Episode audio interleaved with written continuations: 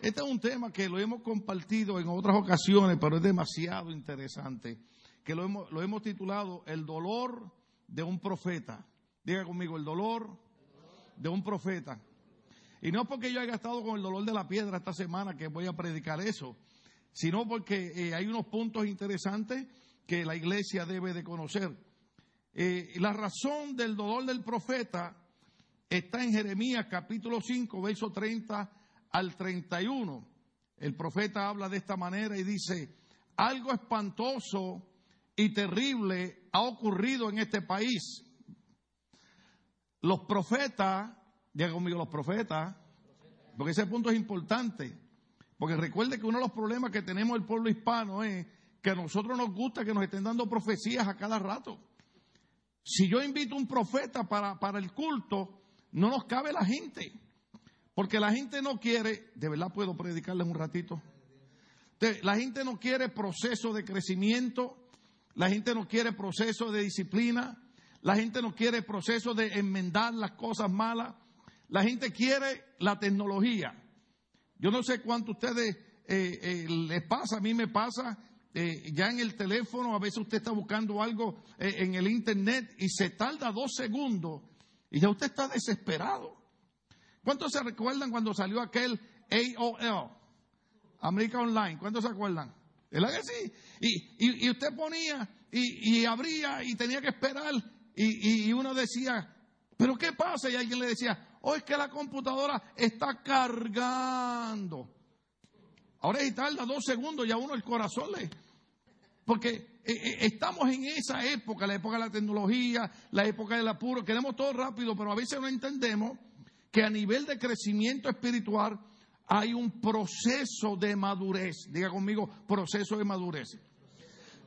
A mí me encantó y voy a hacer, y voy a hacer mención otra vez de cuando Gaby predicó el viernes, que ella habló de ese proceso de cómo Dios podía llevar al pueblo de una manera directa y rápida al punto, del punto A al punto B pero sin embargo el Señor quiso rodearlos porque el Señor dijo, si los llevo inmediatamente, tal vez su corazón se aparte de, de mí. Entonces tengo que llevarlos por un proceso para que entiendan que lo más importante es servirle a Dios. Entonces, una de las cosas que está diciendo Jeremías es que los profetas, diga conmigo otra vez, profetas, los profetas profieren mentiras. Y eso no es nuevo. Eso pasaba en la época de Jeremías y pasa en la época de nuestros días. Los otros días le estaba enseñando a la pastora un video de, un pastor que estaba predicando y diciendo unas cosas sobre los matrimonios. Y, yo le, y yo le dije a mi esposa, eso es una vulgaridad, eso es una obscenidad. Y ella pensaba que eran bromas de alguien en Facebook y lo pasaron en las, en en televisión español, y yo lo grabé y le dije, no es broma. El problema es, hermano, que cualquier persona se autotitula pastor, cualquier persona se autotitula profeta, y cualquier persona viene y te llama y te dice, así te dice Dios. Usted no puede decirle amén a todo lo que cualquier persona le dice. Por ejemplo, uno de los problemas que da problemas para crecer, vaya la redundancia. Una de las situaciones que tienen los hermanos cristianos para crecer es que prefieren escuchar al profeta que le dice algo y usted no sabe quién es ese profeta, a escuchar el consejo del pastor. ¿Cuántos de ustedes los papás los aconsejaban?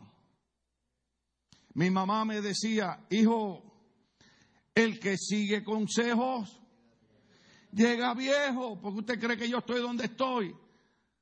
Usted se recuerda cuando nuestros papás nos decían, al que a buen árbol se arrima, buena sombra le cobija. Es mejor andar solo que mal acompañado. Tenían razón.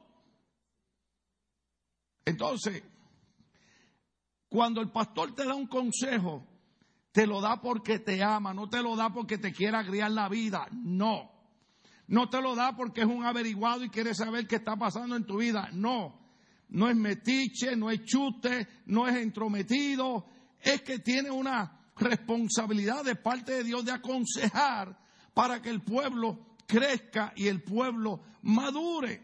Entonces, a veces escuchamos gente que se llaman profetas.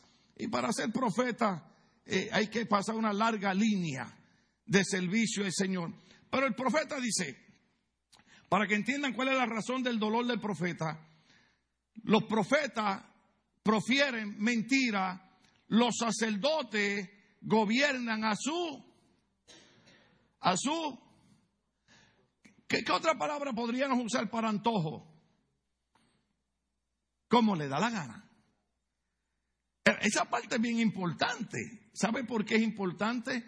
Porque los sacerdotes eran los representantes de Dios. Los sacerdotes eran responsables de enseñar la palabra de Dios al pueblo para que el pueblo tuviese éxito. ¿Se acuerda en el tema que estoy de la razón del éxito de Josué? ¿Se acuerdan que la razón del éxito de Josué fue que Josué siguió los consejos que le dio Moisés según Dios le había dicho a Moisés? Josué siguió esa línea.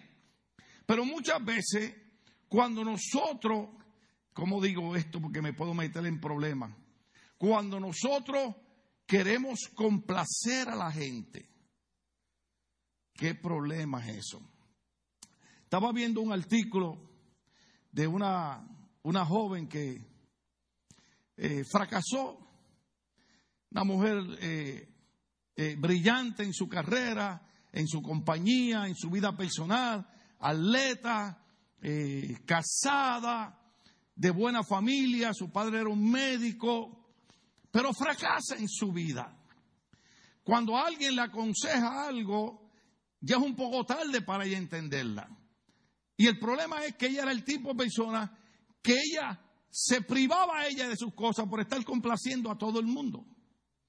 Y usted sabe que ese es un problema que tenemos la mayoría de los pastores. ¿Cómo predicamos que la gente no se ofenda. ¿Cómo predicamos que la gente no piensa, lo está diciendo por mí? Estaba escuchando un pastor que, un familiar le preguntaba, eh, ¿cómo hago para predicar y que, y que la gente no se sienta mal? Y el pastor le dijo, si cada vez que yo voy a predicar pienso cómo predico, que la gente no se sienta mal, mejor que no predique. Porque no importa cómo uno ponga el mensaje, siempre alguien se molesta. ¿Usted sabía eso? Usted sabe que hay gente que no importa cómo usted los trate, nunca están contentos. Son, le voy a decir de qué país son. Son gringos. No, no, no, no. A veces me sale la familiaridad. A veces cuando escucho los mensajes digo, Señor, a mí me falta mucho para ser pastor todavía. Los pastores tenemos que ser gente más seria, pararnos aquí y mirarlos y decirles, hijos del diablo. Pero usted sabe que hay iglesias que le gustan que le digan así. Hay iglesias que usted dice, hijos del diablo, van para el infierno. La gente dice, amén. Ahí yo no digo amén, hermano. Yo soy hijo de Dios. ¿Cuántos son hijos de Dios? ¿Cuántos van para el cielo? Ah, pues denle un aplauso al Señor si usted es hijo de Dios y va para el cielo. Pues entonces, el problema es que los sacerdotes están gobernando a su antojo, no están gobernando como Dios le dice que gobiernen. Entonces, eso es un poquito peligroso. Yo quiero que ustedes sepan que en toda iglesia, dije en toda iglesia, los pastores podrán disfrazarlo, podrán hacerlo. Hoy, hoy el hermano Dulia, tengo la máscara del santo ahí. Ahorita me acordé, hoy me la iba a poner. Me gusta. Porque hay pastores que se ponen la máscara y, disfrazamos. No, hermano. En toda iglesia, en toda iglesia, siempre hay gente que quieren hacer las cosas a su manera, a su antojo, como ellos creen, no como Dios dice. A mí me gusta esa parte porque cuando yo era jovencito, ¿alguien de ustedes se acuerda cuáles eran mis dos canciones preferidas cuando yo era joven, antes de ser cristiano? ¿Ah? Soy de una raza pura, pura rebelde. Porque yo era un rebelde. Yo cuando veo a los jóvenes me río y digo, ay bendito, ellos creen que me engañan. Y yo, si yo era un rebelde, hermano. Porque a mí no me gustaba que me dijeran nada. Y por eso mi mamá me decía, usted tiene que aprender a seguir consejos, usted va a chocar contra una pared y se va a dar cuenta que la pared dura. Oiga, y uno no entiende que la pared dura hasta qué. choca con la pared. La otra canción que todavía me gusta, pero no la aplico. Yo así viví y siempre fui a mi manera. Otros otro, otros son más finos y le dicen, my way. Porque hay unos aquí que son Frank Sinatra, usted sabe. Yo soy Elvis Presley. Pero sí, la problemática es que el profeta dice, tengo dolor en mi alma porque los profetas están dándole mentiras al pueblo y los sacerdotes están gobernando, a su antojo, eh, a su, a su manera. Están hechos unos rebeldes. Dice, ¿cuánto estamos ahí? Y alguien habló de esto los otros días, no sé si fue René, aquí pasa tanto predicador bueno, yo soy el aprendiz. Pero observen esto, y mi pueblo tan, ¿cómo dice? Tan campante. Yo no sé, yo no sé, aquí tiene que haber gente hispana escuchándome. ¿Cuántas veces usted a veces está en su casa y hay una actividad y hay que estar limpiando la casa y uno está haciendo una cosa y otro está haciendo otra y de momento alguien de la familia está tirado viendo televisión. Y usted dice, todo el mundo trabajando y ese tan campante ahí viendo televisión. Cualquier parecido con la realidad es pura coincidencia. Pero eso es lo que el profeta está diciendo. El profeta está diciendo, estos otros profetas están diciendo mentiras, los sacerdotes están haciendo lo que le da la gana, no están gobernando como Dios manda, y el pueblo está lo más campante, como si nada estuviese pasando. Entonces ese es el problema. déjeme decir con cuidado. Ese es el problema cuando usted está llamado a predicar la palabra del Señor. Que usted tiene que amar a la gente, pero usted tiene que tener un compromiso más alto con Dios que el que usted tiene con la gente. ¿Cuánto me entienden? Porque si yo me paro aquí y les digo, hermano, todo está bien, eso es una mentira. Porque no todo está bien. ¿Ustedes están viendo las noticias? ¿Usted está viendo lo que está pasando? ¿Usted usted, Usted vio lo que está saliendo ahora, déjeme, buscar la foto aquí. No se la envié a los muchachos, pero creo que se la puedo, se la puedo enseñar a ustedes. Ay, Señor, dame un poquito de tiempo antes que se me mueran los hermanos. Alabado sea el Señor. Déjeme decirlo que. Aquí, aquí la tengo, mire, en la revista Time, ahora para el año 2020, van a poner The First Family en la revista Time. ¿Sabe quiénes son? Y yo siempre predico con respeto, yo nunca ataco a nadie ni creo eh, rencor, yo creo que el cristiano debe respetar y amar a todo el mundo, pero tiene que ser claro en lo que Dios ha mandado a decir. ¿Sabe, ¿Sabe cuál es la First Family? Dos hombres, un matrimonio de un hombre con otro hombre. ¿Sabe qué significa eso?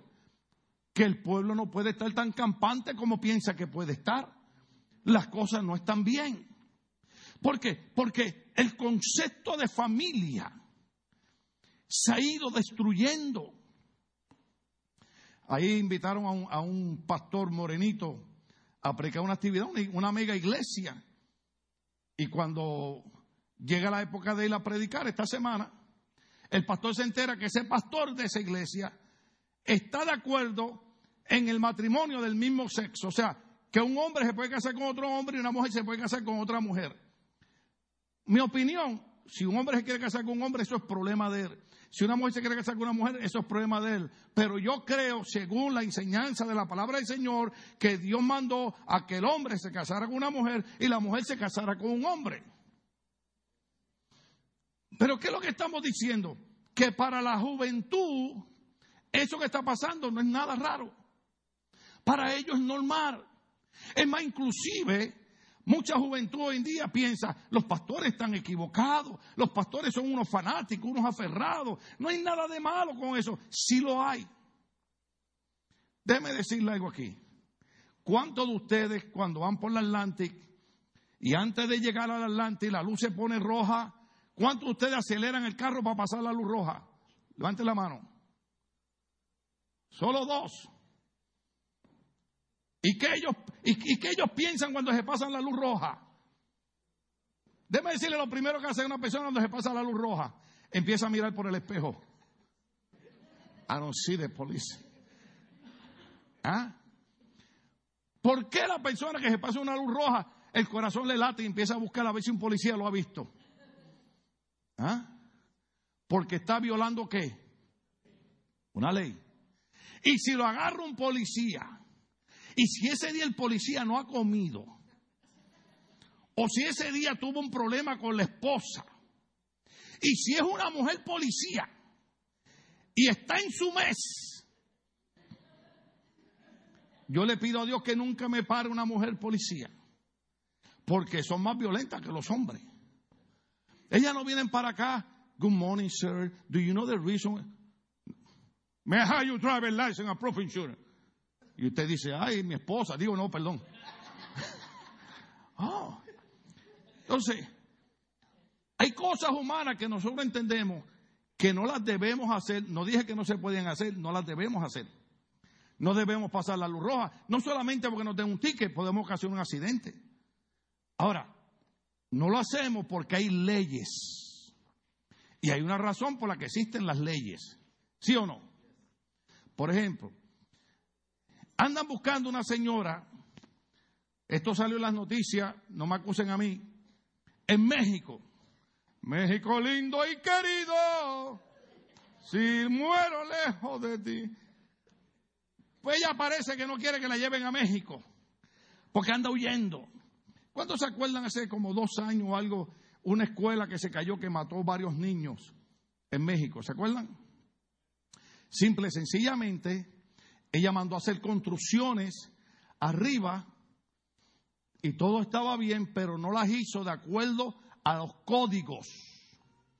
Existen unos códigos por una razón. Y un día se cayó la escuela y mató un montón de niños. Y ahora ella anda huyendo. Entonces, Dios ha puesto unos códigos por una razón. Y Dios ha puesto que el hombre se case con una mujer, la mujer se case con un hombre y procreen y tengan hijos. Y yo no estoy atacando el movimiento, estoy diciendo mi punto de vista, cuánto estamos aquí todavía. Yo respeto eso y tengo problemas. Yo lo mismo hablo con un homosexual que con una lesbiana y lo sé, yo no tengo problema con eso, pero estoy en desacuerdo con el estilo de ellos y más que ellos quieren obligar a todas las demás gente a aceptar algo que Dios dice que nosotros no debemos aceptarlo. Se me fue el tiempo. Eso es lo que está diciendo el profeta. El profeta diciendo, me duele ver que los otros que se llaman profetas están hablando mentiras, los sacerdotes gobiernan a y mi pueblo está tan campante haciendo nada, como que nada está pasando. Pero ¿qué van a hacer ustedes cuando todo haya terminado. la razón del dolor del profeta es porque el pueblo estaba apartado de Dios. Déjeme decirlo más despacio. El pueblo estaba apartado de Dios. Yo a veces cuando veo el ambiente cristiano que se mueve hoy en día, digo, aquellos hombres que entregaron 50 y 60 años de su vida predicando el Evangelio de Dios, si nos están viendo desde el cielo, dirían, perdí el tiempo entonces. ¿Sabe por qué? Porque ahora la ideología es que servir a Dios con decencia, con honestidad, con santidad, como dice la Biblia, ahora es anticuado. Déjeme decirle algo. Jesucristo dijo, el cielo y la tierra pasarán, pero mis palabras no pasarán ciertamente. La Biblia dice Jesucristo es el mismo ayer, es el mismo hoy, es el mismo por todos los siglos. Ahora déjame decirte algo. El mismo Cristo que hizo maravillas ayer las hace hoy, las hará mañana. El mismo Cristo que estaba con nosotros ayer está con nosotros hoy, estará con nosotros mañana. Pero el mismo Cristo que dijo, quiero que tomen su cruz y me sigan cada día, que lo dijo ayer, lo dice hoy y lo dice mañana. Eso dolió, ¿verdad? Jeremías capítulo 9, verso 1. Ay, yo preparé todo el bosquejo pensando que tenía tres horas para predicar. Yo le digo a mi esposa, cuando Dios me da fuerza para predicar, yo creo estar predicando aunque sea tres horas, porque yo no sé si el domingo yo estoy en la presencia del Señor. ¿Usted sabía eso? No se alegre mucho. Eso nada más es un decir. Aleluya. Jeremías capítulo 9, verso 1. El profeta estaba dolido por la falta de interés que tenía el pueblo en las cosas del Señor. Ojalá mi cabeza fuera un manantial y mis ojos una fuente de lágrimas para llorar de día y de noche por los muertos de mi pueblo. Versos 13 y, 17. Oh, déjame ver si el 13 y 17. Ahí está. La segunda razón por la que el profeta tenía dolor era porque el pueblo no estaba interesado en las cosas del Señor. Entonces el verso 13 dice, el Señor dice, ellos abandonaron, diga conmigo, abandonaron. Abandonaron la ley que yo les entregué. ¿Abandonaron qué? La ley que Dios le había entregado. ¿Usted entiende lo que yo dije hace un rato? Eso es lo que está pasando con el pueblo cristiano. El pueblo cristiano ha abandonado la ley que Dios le ha dado. Ya no vemos nada malo. Usted sabe que una de las cosas que los pastores predicaban 20 años atrás, 30 años atrás, cuando empezaron los relajos de los videojuegos, y entienda que nosotros no somos fanáticos, nosotros creemos que uno puede jugar los videojuegos, eso no es problema. Pero el problema es que dijimos, cuando uno se envicia con los videojuegos, entra en problemas. Pero cuando nosotros los pastores decíamos eso 20, 30 años atrás, éramos unos fanáticos, éramos unos exagerados. Ahora los psicólogos dicen que la razón por la que jóvenes, no de 20 años, Rafa, ¿cuánto vieron la noticia ahora de, un niño de, de, Junior High que iba para matar a los compañeritos? ¿Sabe por qué? Mire, hermano, yo voy a decir esto con mucho respeto. Usted juegue lo que usted quiera. Mi problema es enseñarle la palabra y la suya obedecerla no.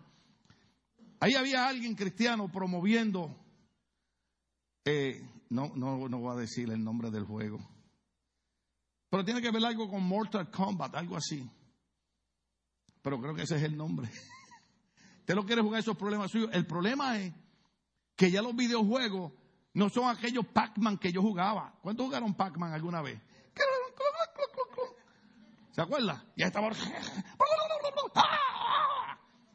Ahora no, hermano. Ahora cuando yo veo los videojuegos de los muchachos, yo digo, Dios mío, pero qué?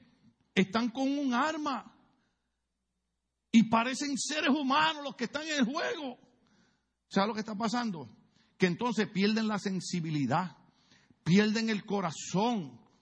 Entonces, ya en su mente, ya en su cerebro, matar a alguien es nada porque ya lo han hecho aquí. El hombre, Señor lo reprenda, que se metió ahora hace poco a matar, que llevaba una GoPro, una cámara, que nada más se veía la escopeta matando gente en la escuela. Cuando usted juega esos videojuegos, así mismo es. Entonces, ¿qué ocurre? Que de la misma manera que cuando usted viene a la iglesia y oye la predicación y oye la palabra, usted se fortalece espiritualmente. De la misma manera, si usted mete otra cosa en su cabeza, eso es lo que va a funcionar en su cabeza. Entonces, el pueblo abandona la ley que Dios le entrega, dice, y no me obedecieron ni vivieron conforme a ella. Ahora hay una razón, yo no tengo tiempo esta noche, en otro mensaje lo digo, pero hay una razón por la cual Dios quiere que vivamos conforme a su ley. Inclusive, una de las primeras razones está en Deuteronomio 28 y 29. Si uno vive conforme a la ley de Dios, tiene promesas de triunfar en la vida. Hoy mi hermano de Puerto Rico que está en silla de ruedas fue adicto a la heroína, estuvo en la droga, tuvo un accidente de carro a los 23 años, quedó en una silla de ruedas. Y él me llama y platicamos. Y me dijo, oye, ¿cuántos años tú tienes? Porque ya yo tengo 69, 69. Le digo, pues papito, tú eres más viejo que yo, le dije. Pues yo estoy ahora como las mujeres, yo no voy a decir la edad mía. Y la semana que viene me voy a pintar el pelo. Me voy a poner así, verde en un lado, azul en el otro, lavado sea Dios, pero me voy a ver más joven. Pero la, la razón por la que yo me alegro de decir que yo he llegado a esta edad, ok, tengo 64 años. Pero hay algunos de 20 que quisieran estar como yo. Alabado sea Cristo. Y no bailo, no bailo en moonwalk ese porque después Michael Jackson creer que fue él y fue Resorte el que inventó el moonwalk ese. Alabado sea el Señor. México es sobresaliente en todas esas cosas. Alabado sea Cristo. Pero la razón que yo me gozo es porque de mis amigos, de aquel grupo que yo estaba, el único que está vivo soy yo. ¿Usted sabía eso? Cuando yo voy a mi país y pregunto por este, pregunto por el otro, no, murió en la cárcel, murió de una sobredosis de droga, lo mataron aquí.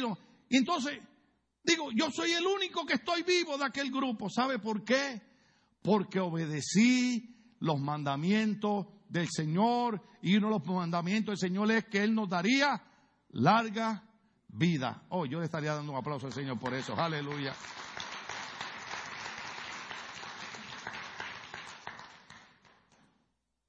Vea, vea los siguientes versos. Vamos a llegar hasta el 17. Yo creo que ahí vamos a parar. Le tenía más material, pero creo que voy a, voy a, vamos a quedarnos hasta el verso 17 y ahí cerramos. A alguien Dios le está ministrando esta noche. Oiga esto, oiga esto.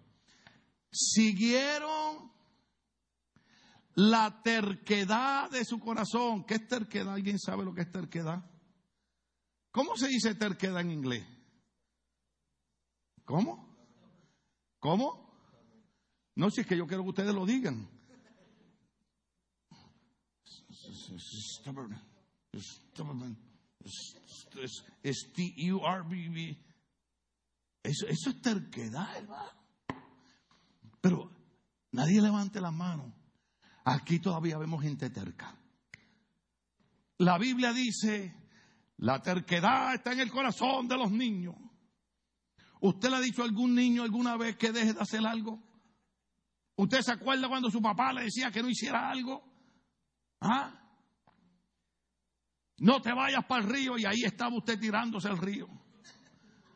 No falta la escuela, ahí está faltando la escuela. Yo no voy a decir cuál de mis niñas fue.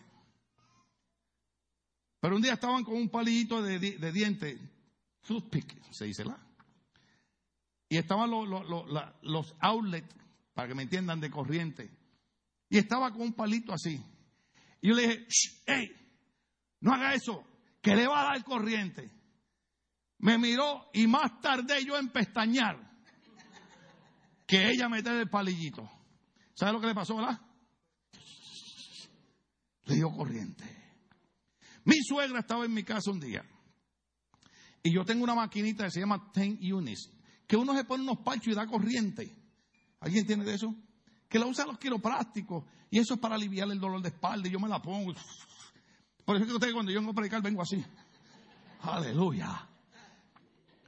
Y un día Stephanie y Jacqueline estaba mi suegra, las estaba cuidando. Y ellas vieron que yo me los ponía, pero claro, y Stephanie agarró uno y Jacqueline otro. Y le prendieron el botoncito, hermano. Y tenían el parchito agarrado. Y ahí estaban las dos llenas del Espíritu Santo. Ya, basanda la bacanda. Somos de verdad. Aquí hay gente vieja, aquí hay gente de más de 40 años. Somos o no somos muchas veces tercos. Dios nos dice, ah, no, pero ahí vamos nosotros. Yo sé que Dios dijo. ¿Sí o no? Cuando yo veo los matrimonios en pelea, yo digo, pero ¿cuántas veces le hemos enseñado la palabra de Dios en cuanto a buena relación matrimonial. ¿Cuántas veces hemos traído buenos conferencistas? Es más, le traje hasta una psicóloga. Yo creo que es la mejor doctora, la doctora Lynn Millán. Yo la traje aquí, hermano. Pero ¿sabe lo que pasa? No es que no traigamos buenos predicadores. No es que no haya buena enseñanza. Lo digo, es que somos tercos. ¿Mm? No, yo sé que nos gusta nadar en contra de la corriente. Creemos que somos salmones. El salmón es el único que nada, eh, eh, nada en contra de la corriente. Pero el profeta dijo, siguieron la terquedad de su corazón. Se fueron tras los baales. Para aquellos que no saben, los baales eran ídolos que adoraban los, los filisteos. Se fueron tras los baales como le habían enseñado sus antepasados. Sigue para el verso 15. Por eso Así dice el Señor Todopoderoso, el Dios de Israel. A este pueblo le daré a comer anejo y a beber agua envenenada. Uh, sigue por ahí. No quiero ser muy violento con el mensaje. Dale otro beso. Así dice el Señor Todopoderoso. Atención, llamen las planilleras. ¿Sabe quiénes son, verdad? Las que tocaban. Que vengan las más expertas. Pero la parte clave de esos versos que hemos leído es que la segunda razón por la que el profeta tenía dolor en su corazón era porque el pueblo no quería obedecer a Dios. El pueblo quería hacer lo que le daba la gana. Déjeme darle un consejo a los viejos y a los jóvenes. Hay algo de exitoso en obedecer a Dios. Hay algo de exitoso.